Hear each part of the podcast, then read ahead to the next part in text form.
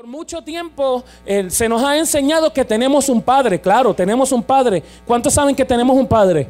El Padre Celestial. Y reconocemos el Padre, sabemos que tenemos ese Padre, pero yo honro a Casa de Adoración Javes porque en este 2019 me va a enseñar algo que casi nunca me han enseñado, y es a ser hijo.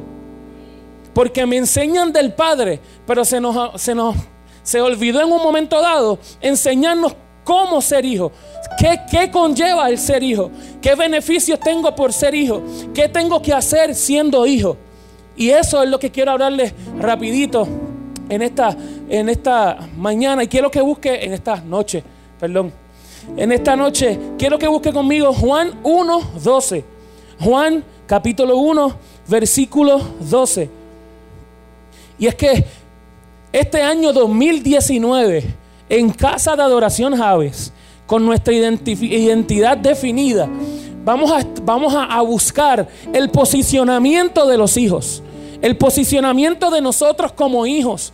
¿Qué es lo que tenemos que hacer? ¿Cómo debemos hacerlo? ¿Y qué es lo que, lo que, nosotros tenemos como hijos? Así que dile a la persona que está a tu lado, en este año nos vamos a posicionar como hijos. Como decía Marian, decida que, que, hay muchas personas con muchos ministerios sentados en una banca, sentados en, con mucho para dar y están sentados por X o Y razón. A veces por su, por, por su decisión, a veces porque no los, no los capacitan, por X o, o X o Y razón. Pero en este año, en el 2019, vamos a posicionarnos como hijos. Amén. En Juan 1, Versículo 12 dice lo siguiente.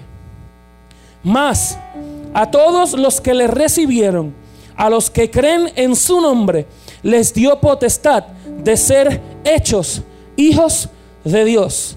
Más a todos los que qué? A todos los que le recibieron, a los que creen en su nombre, les dio potestad de ser hijos de Dios. Y es que en este aunque no nos estamos dando cuenta, ahorita me le estaba haciendo unas preguntas a Melvin, porque yo no soy especialista en esto de los cómics y todo eso. Y es que los superhéroes tienen una, una, cualidad, algo en común, tienen algo en común. Y es que no sé si usted se ha dado cuenta que Batman, eh, Spider-Man, eh, Superman, todos ellos son huérfanos. ¿No se está dando cuenta? ¿Usted no se da cuenta de eso? Batman, ¿cómo fue Melvin? ¿Mamba fue por qué? Fue el único que sobrevivió. O no, se fue Superman. Superman fue que se destruyó el mundo y él fue el único que se sobrevivió. Y, pero es huérfano. Batman lo mismo. Spider-Man pues tiene a su abuelita, a su tía era, tía, a su tía y a su tío, pero no tenía papá ni mamá. Y aunque nosotros no nos estamos dando cuenta, el, media, el mundo, lo que nos está creando es una falta de autoridad, una falta de, paternidad, una falta de padre. Que está bien, ellos tienen muchas cosas, ellos pueden salvar el mundo, pueden hacer muchas cosas, pero no tienen un padre. O sea, estamos viendo como normal, nos están haciendo creer que es normal, que, que, perfecto, no podemos, no tenemos que tener un padre, no tenemos que someternos a ninguna autoridad, porque yo tengo esta cualidad que me ayuda a hacer esto. Y eso en el reino de Dios no, no, no es así. ¿Por qué? Porque nosotros sí somos hijos y como somos hijos tenemos un padre. Amén. Y el padre tiene tres funciones. Yo todavía no soy padre, espero todavía no serlo en un buen tiempo, pero todavía no soy padre, mi hermano es padre de tres, eh, yo tengo un padre y muchos de ustedes de los que están aquí son padres. Y el padre tiene tres funciones. El padre ama. El Padre protege y el Padre provee. Y yo no sé si usted se ha dado cuenta, pero esas tres cualidades, hay un Padre que nos amó con amor eterno. Hay un Padre que nos ha protegido, que nos protege, que pone ángeles a nuestro alrededor protegiéndonos. Y hay un Padre que nos, que nos ha provisto de todo sobrenaturalmente. Y ese Padre se llama Dios. Amén. Nosotros tenemos un padre, así que dile a la persona que está a tu lado, tienes un padre. Si por X o Y razón En el mundo natural perdiste a tus padres. No tienes un padre, no te criaste con tu padre, no te criaste con tu madre. X o Y razón. Yo quiero decirte en esta noche que hoy aquí nosotros tenemos un padre. Y es ese Padre Celestial que, con, que lo llena todo en todo. Amén. Amén. Así que vemos a Dios, como les dije ahorita, vemos a Dios como Padre, pero se nos ha olvidado entender y saber cuál es nuestra función como hijos. ¿Quiénes somos? Hágase esa pregunta, ¿quiénes nosotros somos? ¿Qué yo soy? Se lo acabo de decir, simple. ¿Qué somos? Hijos. Somos hijos de Dios. Dile a la persona que está a tu lado, somos hijos. Y eso es una identidad definida. Dile a la persona que está a tu lado, yo no soy cualquier cosa. Dile, yo no soy cualquier cosa. Yo soy hijo del rey de reyes y señor de señores. Amén. ¿Cuántos dicen amén a eso? No importa lo que logremos, no importa lo que poseamos. Mi identidad no, no está en eso. mi identidad no está en lo que yo soy, en lo que yo tengo, en lo que he podido aprender o en lo que hago. Mi identidad está establecida y cimentada en que yo soy un hijo. Amén. ¿Y qué es lo que nos define a nosotros? ¿Será el lugar donde vivimos? ¿Será lo que he estudiado? ¿Será lo que poseo? ¿Será la ropa que tengo en esta generación, la cual yo soy parte? Eh, pues no, no, no, ¿verdad? No, nos, nos, llenamos mucho los ojos. Somos, yo, yo, hacemos prototipos a veces de yo saber quién es esta persona porque tiene sus zapatos Gucci, sus zapatos Ferragamo, su, correa combinada con los zapatos, tiene camisa y viste bien. Y yo lo único que quiero que usted entiendan esta noche, que nada de eso nos define. Nada, absolutamente nada de eso. Lo que nos define es que somos hijos de Dios. Todo lo que hacemos, todo lo que aprendemos, todo lo que estudiamos, sí puede que influya en algo porque si yo estudio para ser un maestro de música, ¿qué yo voy a hacer? Un maestro de música. Si yo estudio para ser un contable, pues ¿qué yo voy a hacer? Un contable. Eso añade a lo que yo soy. Pero mi verdadera identidad es que, que yo soy hijo. Nada de eso me define. Porque a la hora de la verdad, ningún título, ninguno, ningún título salva mi vida. Sino lo que, lo que me salvó fue que hubo uno que murió por mí que me amó por encima de todas las cosas y me llamó hijo. Amén. En Lucas 12, 15, si lo pueden buscar por ahí, lo, anotan. Lucas 12, 15. Gano, búscalo. Aquí está. Lucas 12, 15. Y les dijo, mirad y guardaos de toda avaricia porque la vida del hombre no consiste en la abundancia de los bienes que posee. Nano, ¿qué rayo tiene que ver esto con que somos hijos, con mi identidad? Se lo voy a leer nuevamente. Y les dijo, mirad y guardaos de toda avaricia, porque la vida del hombre no consiste en la abundancia de todos los bienes que posee. No es que Dios no quiera bendecirnos, no es que Dios no quiera darnos, él es un buen padre, Él nos quiere bendecir. Lo que no podemos es confundir de que lo que yo soy es por lo que yo poseo, porque lo que yo soy es por lo que Él dijo que yo era, que es que somos hijos de Él, somos sus hijos. Así que, ¿por qué le leo esto?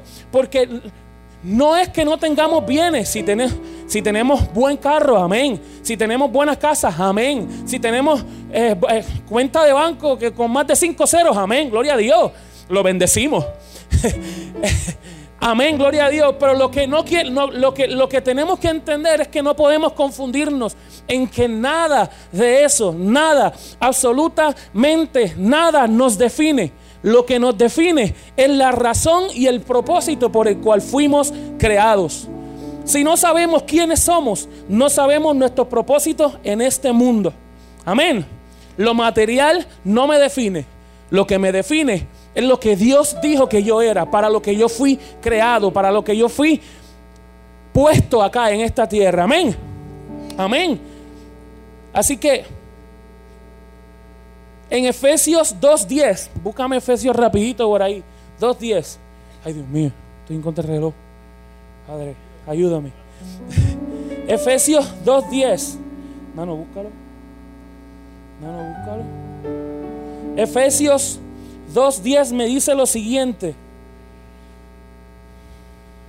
Porque somos hechura suya, creados en Cristo Jesús para buenas obras, las cuales Dios preparó de antemano para que anduviésemos en ellas. ¿Quién soy? Hechura de Dios. ¿Quién soy? Hechura de Dios. Hijo del Todopoderoso. Hijo del gran yo soy. Hijo del que Él, el que el que fue, el que es y el que será. ¿Qué es lo que somos? Hechura de Dios. ¿Qué es lo que somos? Hijos de Dios.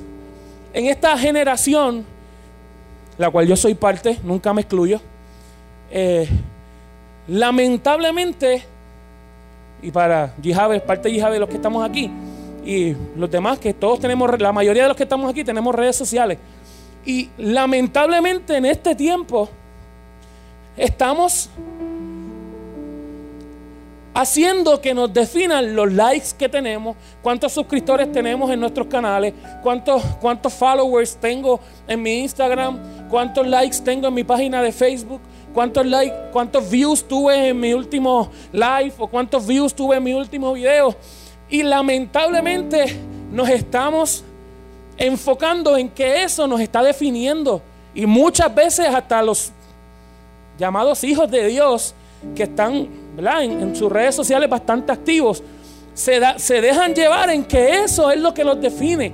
Y yo quiero que usted entienda, muchachos, nosotros, Yihaves, los millennials, los que somos millennials en este tiempo, nada de eso nos define. Nada de eso nos dice quiénes somos. Ni los likes, ni los views, ni los friend requests, ni, ni, ni los followers. Nada de eso nos define.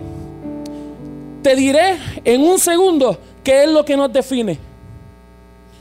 Lo que nos define es que Dios, como les dije ahorita, nos amó tanto, tanto y tanto, que dio a su único hijo por ti y por mí.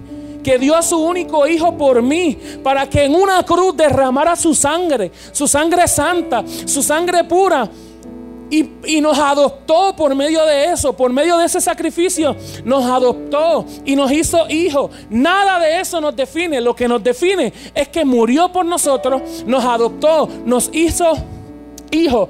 El precio fue pagado y nos hizo herederos. La gloria que le fue dada al Hijo también fue dada a nosotros para que fuéramos uno con el Padre y poder ser luz en esta tierra. Así que dile a la persona que está a tu lado, la gloria que le fue dada al Hijo. Dile, la gloria que le fue dada al Hijo. También se nos fue dada a nosotros para que fuéramos luz en esta tierra. Para que, para que hiciéramos, para que fuéramos real sacerdocio, para que fuéramos un linaje escogido, para que fuéramos una nación santa. Nos llamó la niña de sus ojos. O sea que somos especiales para Dios. Amén. En Juan 3.1. Juan 3.1. No, perdón. Primera de Juan. Mala mía, Joanet. Primera de Juan 3.1. Me dice lo siguiente. Mirad cuál amor nos ha dado el Padre para que seamos llamados hijos de Dios. Por esto el mundo no nos conoce porque no le conoció a Él. Nosotros no éramos hijos de Dios. Nosotros éramos criaturas de Dios. ¿Hasta que Hasta que creímos en Él. Hasta que creímos en que hasta que creímos el sacrificio que él hizo por nosotros, hasta que creímos en lo que él hizo para salvarnos a nosotros, creímos en él, ahí entonces fuimos hechos hijos de Dios. Amén. ¿Cuándo fuimos hechos hijos de Dios? Cuando creímos y lo recibimos a Él. ¿Quién pagó el precio de esa adopción? ¿Quién la pagó? Cristo y lo hizo con precio de sangre. Lo hizo con precio de sangre por ti y por mí. Lo hizo. Así que por medio de ese precio que Él pagó, nos hizo hijos. Dile a la persona que está a tu lado, nos hizo hijos. ¿Cuántos tienen hijos aquí? ¿Cuántos tienen? ¿Cuántos tienen hijos? Acá. Y nietos, ¿verdad? Y todo. Y todo eso. Vuelvo y digo que todavía no tengo hijos. Eh, nieto, está bien, Titi, todavía nieto, ¿no? este, usted ha visto, aquellos que tengan niños pequeños, eh, menores de 8 años, quien tiene hijos pequeños, de casualidad, usted ha visto cómo se levantan sus hijos en la mañana. Sus hijos se levantan preocupados, wow, mami me hará algo de comer, ¿qué tendrá mami para comer en esta mañana? Preocupado porque habrá algo en la alacena. ¿Sus hijos se levantan así? Le hago una pregunta. Sus hijos no se levantan así. Sus hijos se levantan confiados en que su mamá, en su papá, su abuela, su tía, alguien, alguien le va a proveer lo que él necesita. Alguien le va a dar lo que él necesita. Yo no sé si usted ha entendido lo que yo le quiero decir. Pero yo como hijo tengo que tener la confianza en que lo que yo necesito ya el Padre lo proveyó. En que lo que yo necesito ya el Padre lo ha provisto. En que lo que yo necesito para llevar mi mañana, para llevar mi día, para hacer lo que tengo que hacer, ya el Padre lo ha provisto para cada uno de nosotros. Así que tenemos que tener la confianza, la confianza en que ya el Padre lo ha hecho. Tener la confianza en que si yo me acuesto y sé que en mi cuenta no está el, pago suficiente que yo tengo que hacer por la, por la mañana, acostarme confiado en que Él proveerá. Acostarme confiado en que Él lo va a hacer. Hace casi un mes, me faltan cuatro días. Hace casi un mes eh, tomé la, una de las decisiones más importantes en mi vida y es unir mi vida en matrimonio con aquella preciosura que está ahí en aquella esquina, eh, Angelimar Cedeño. Eh, te amo, mi amor, te amo. ya lo dejamos ahí. Entonces, hace casi un mes, ¿verdad? Eh, fue la boda y la mayoría de ustedes estuvo aquí y nos gozamos y la pasamos brutal, estuvimos aquí, se pasó cañón, esto parecía otro sitio, esto, la, en verdad que la disfrutamos, la disfrutamos al 100%. En, en el mes de marzo de 2017 nosotros decidimos, hicimos las cosas correctas, yo no comprometí a Angie, ¿verdad? Porque yo quise, después vamos a, no, no, primero que todas las cosas nos sentamos a hablar con nuestros pastores que en este caso son mis padres, y hablamos, después hablamos con los papás de, ella. Todo se hizo en el orden, ¿verdad? Correcto, para no hacer las cosas al garete. Pero cuando decidimos tomar esa, cuando tomamos esa decisión, nosotros no teníamos ni un centavo.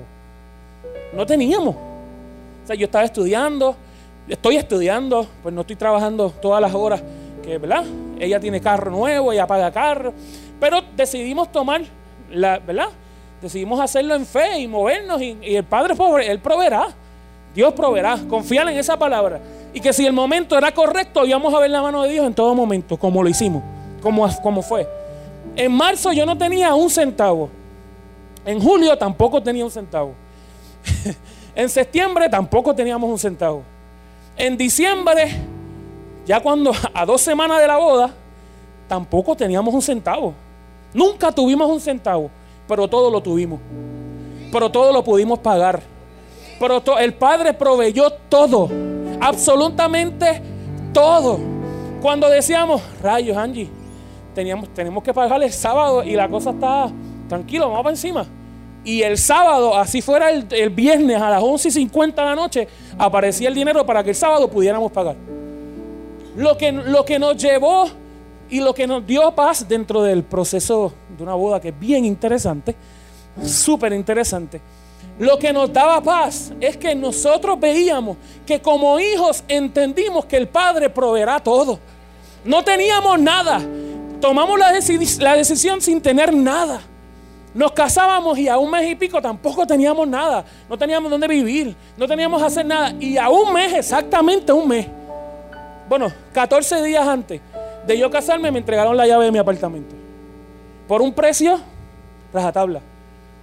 Todo, todo, todo el Padre lo proveyó. Todo y cada uno de esos. Bendigo la vida de todos los que fueron parte de eso. Todos, ustedes fueron parte de, todas estas, de todo este proceso.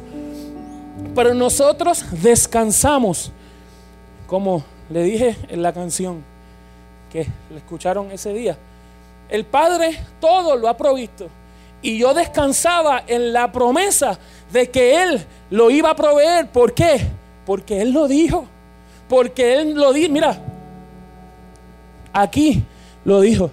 Aquí lo dijo. Yo, confiaba y confiamos en la promesa que Él había hecho.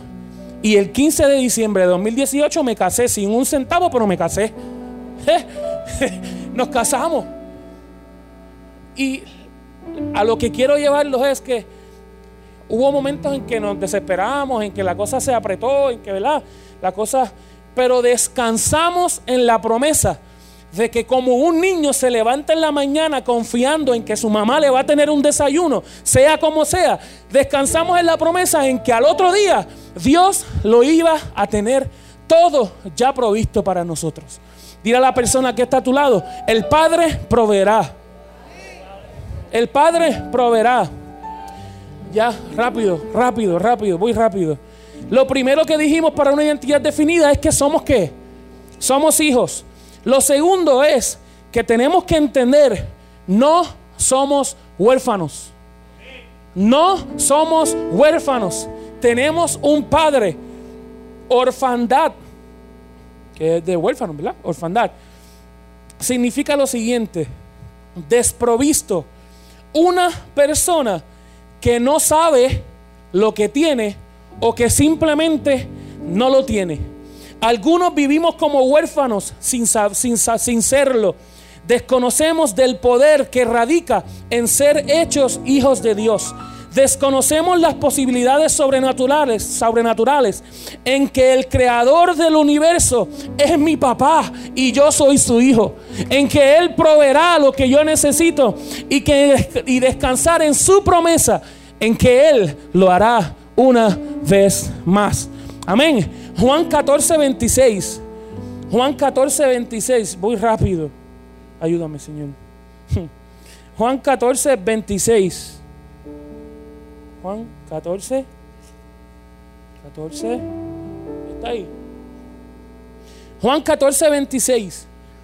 Mas el consolador, el Espíritu Santo, a quien el Padre enviará en mi nombre, Él os enseñará todas las cosas y os recordará todo lo que yo os he dicho. El Padre envió a su Hijo el Hijo pagó el precio de nuestra adopción. Ahora, los que hemos creído en Él somos hijos de Dios. Cuando Jesús sube al cielo, lo primero que Él dice, no los dejaré solos. Hay una versión que dice, no los dejaré huérfanos. Les enviaré al Espíritu Santo y Él estará con ustedes y en ustedes. Así que yo quiero que tú descanses en esto en que mientras el Espíritu Santo esté en esta tierra, no habrán huérfanos. Hay vencedores por medio de la sangre de Jesucristo. Mientras el Espíritu Santo esté en esta tierra, mientras el Espíritu Santo esté, no somos huérfanos. ¿Por qué? Porque tenemos al Espíritu Santo que nos lo dejaron como que, como un ayudador y estará con nosotros y en nosotros todos los días. Amén. Todo hijo de Dios es guiado por el Espíritu Santo. Lo repito, todo hijo de Dios es guiado por el Espíritu Santo. Un hijo, aquí hay unas cualidades de, de nosotros que tenemos que saber ser hijos. Un hijo sabe ser corregido en amor. ¿Cuántos han corregido a sus hijos y se han molestado con sus hijos y sus hijos se molestan? Pero a las dos horas le están dando un beso y un abrazo. ¿Por qué? Porque un hijo sabe ser corregido en amor. Un hijo sabe amar y sabe honrar. Un hijo sabe amar y sabe honrar. No importa qué, honrar al padre. Y si usted se siente bien cuando sus hijos le traen buenas notas, se portan bien con usted, eh, a veces son un dolorcito de cabeza, pero se portan bien y, están ahí, ¿cuánto más nuestro Padre Celestial se sentirá cuando nosotros nos desbordamos en adoración como hace unos minutos atrás y, le damos gloria y le damos honra porque sabemos que Él la merece. ¿Cuánto más? Amén. Y un hijo no se preocupa por la comida porque sabe que él que de eso se encargará alguien más. ¿Sabes cuándo sabemos que no hemos aprendido a ser hijos? La repito. ¿Sabes o saben cuándo sabemos que no hemos aprendido a ser hijos? Cuando no importa cuánto tenemos, siempre estamos preocupados por lo que vamos a tener mañana. Cuando yo fui a Guatemala y estuvimos allí, ¿verdad? Sirviendo hace un año y medio atrás, creo que casi dos. Cuando fuimos a un lugar que le llaman el, basurero, que yo le enseñé las, las fotos, esos niños, la mayoría huérfanos, viviendo solos con sus hermanos en chozas, literalmente, esos niños, cuando les sirven la comida, ellos vienen con cualquier bowl que encuentran por ahí, pero no vienen con uno. Vienen el de ellos y vienen como con tres más. ¿Por qué? Porque ellos están preocupados con que mañana yo no sé si yo voy a tener comida. O sea, dámelo de hoy, pero échame comida en estos dos más porque yo me lo voy a llevar por si mañana yo no tengo comida. Y a veces nosotros, como creyentes y como siervos de Dios, vivimos tan preocupados en qué voy a tener mañana, en qué viene mañana, que se nos olvida que lo tenemos todo hoy, lo tenemos, el Padre lo proveyó ya todo, ya lo ha provisto todo para hoy y yo estoy preocupado por lo de mañana sin disfrutar lo que tengo hoy. Y ahí es que nosotros nos estamos dando cuenta que no estamos siendo hijos. ¿Por qué? Porque el hijo confía en que mañana traerá su propio afán. Mañana el Padre proveerá lo que haya que proveer. Hoy me disfruto lo que tengo hoy. Hoy me disfruto lo que ya Él me dio, porque yo sé que para mañana Él también se encargará de eso. Amén. Huérfanos espirituales no es solo no tener, es cuando tenemos mucho hasta que nos sobras y seguimos preocupados por lo que te vamos a comer mañana o lo que vamos a tener mañana. Quiero que me entienda bien. No hablo de que no debemos tener proyectos, no debemos tener sueños, no debemos tener... No, no, no, no, no. Planifique. Tenga sueños. En el 2019, hágase metas, propóngase metas. Sueñe en grande. Sueñe confiando en que el Padre lo ayudará a llegar a eso. Lo que quiero decir es que no se preocupe tanto con cumplir esa meta que se olvide de lo que Dios está haciendo hoy con usted. De lo que Dios quiere hacer hoy con usted. Y ahí es que somos hijos. ¿Por qué? Porque aprendemos a confiar en el Señor. Amén. El mañana traerá su propio afán, pero dile a la persona que está a tu lado, eres hijo. Dile, eres hijo.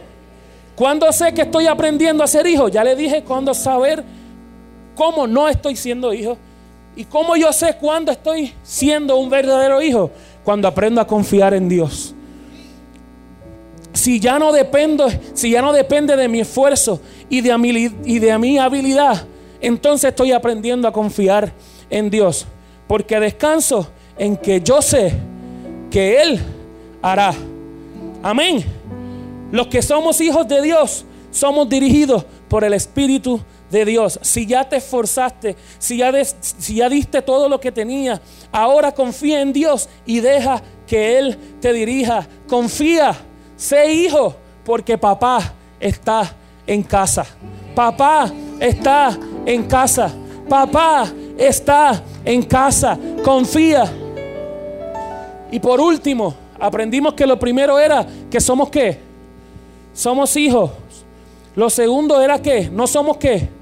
No somos huérfanos. Y lo tercero para terminar es que Dios confía cosas grandes a sus hijos maduros. Dios confía cosas grandes a sus hijos maduros. Si yo soy hijo, a veces nos preguntamos, Padre, entonces, si yo soy hijo, ¿por qué tú no me has dado todo lo que yo te he pedido? ¿Por qué tú no me has dado todo eso? ¿Por qué tú no me has dado aquello, lo otro? Porque Dios le da cosas grandes a sus hijos maduros. Gálatas 4, 1 al 7. Ya para terminar. Gálatas 4, del 1 al 7. Ok, vamos a leerlo ya. Pero también digo, entre tanto que el heredero es niño, en nada difiere del esclavo, aunque es señor de todo. ¿Seguimos? Hasta el 7. Sino que está bajo tutores y curadores hasta el tiempo señalado por el Padre. Así también nosotros, cuando éramos niños, estábamos en esclavitud bajo los rudimentos del mundo. Pero cuando vino el cumplimiento del tiempo, Dios envió a su Hijo, nacido de mujer y nacido bajo la ley, para que, para que redimiese a los que estaban bajo la ley, a fin de que recibiésemos la adopción de hijos. Y por cuanto sois hijos, Dios envió a vuestros corazones el espíritu de su Hijo, el cual clama, Abba Padre. Así que ya no eres esclavo.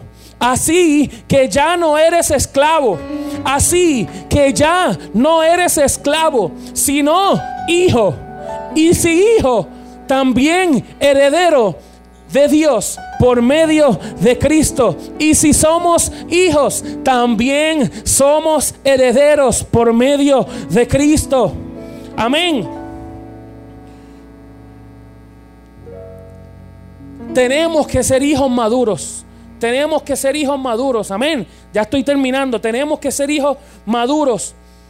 ¿Cuánto quieres que otros sigan disfrutando lo que Dios ya dijo que era tuyo? dependerá de nosotros mismos. Eso depende de nosotros y de nuestro deseo de crecer y de madurar.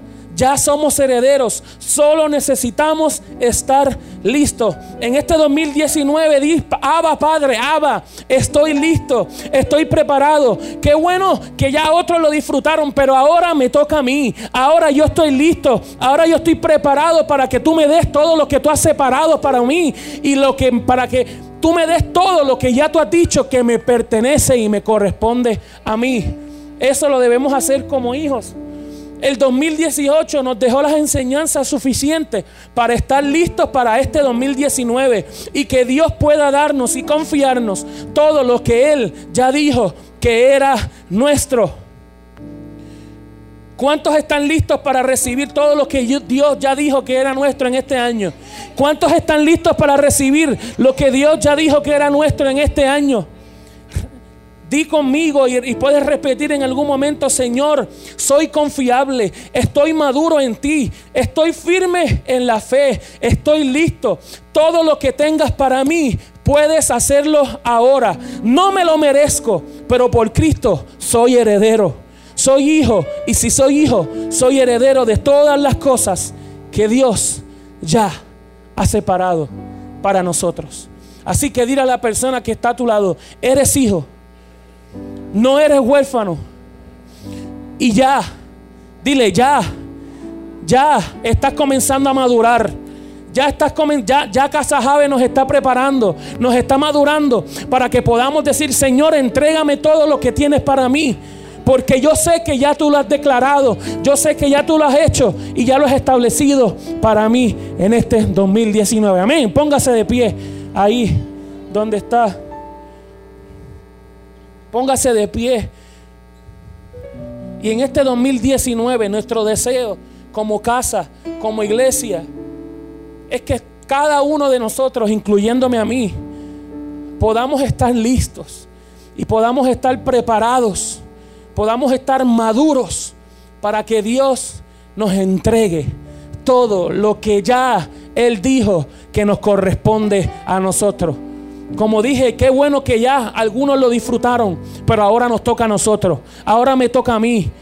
Dile a la persona que está a tu lado, ahora me toca a mí. Y que Dios nos entregue todo lo que ya nos ha separado para nosotros. ¿Por qué? Porque somos, y como hijos somos herederos. Amén. Denle un aplauso al Señor. Amén.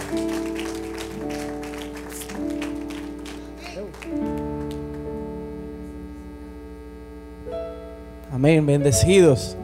Denle un aplauso al Señor. Realmente una Buena palabra esta noche.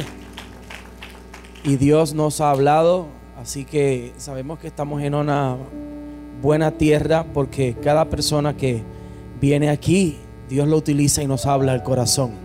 Así que eh, Aurea, esa tremenda palabra que nos presentó con el peso de una oración. eh, y recuerde estos próximos tres domingos. Vamos a estar orando desde las 7 de la mañana aquí. Así que venga, esfuerce.